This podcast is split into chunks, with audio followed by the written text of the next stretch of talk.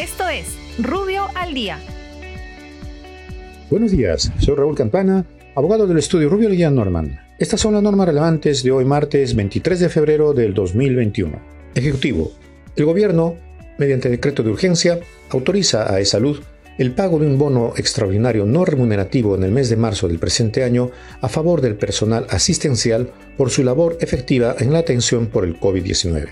Produce. El Ministerio de la Producción aprueba el reglamento de la Ley de Sociedad de Beneficio e Interés Colectivo Sociedad BIC aplicable a las personas jurídicas societarias constituidas o por constituirse que voluntariamente opten por acogerse al presente marco jurídico con el propósito de cumplir objetivos sociales y ambientales en el marco de una gestión ambientalmente sostenible. SBS. La Superintendencia de Banca y Seguros aprueba el reglamento para la gestión de la seguridad de la información y de la ciberseguridad aplicable a las AFPs y diversas empresas del sistema financiero, así como el Banco de la Nación, Banco Agropecuario, COFIDE, Fondo Mi Vivienda y las derramas y cajas de beneficio bajo control de esta superintendencia. Por otra parte, modifica los reglamentos de auditoría interna y externa, el reglamento de gobierno corporativo y de la gestión integral de riesgos, reglamento de riesgo operacional, el reglamento de tarjeta de crédito y débito, así como el reglamento de operaciones con dinero electrónico.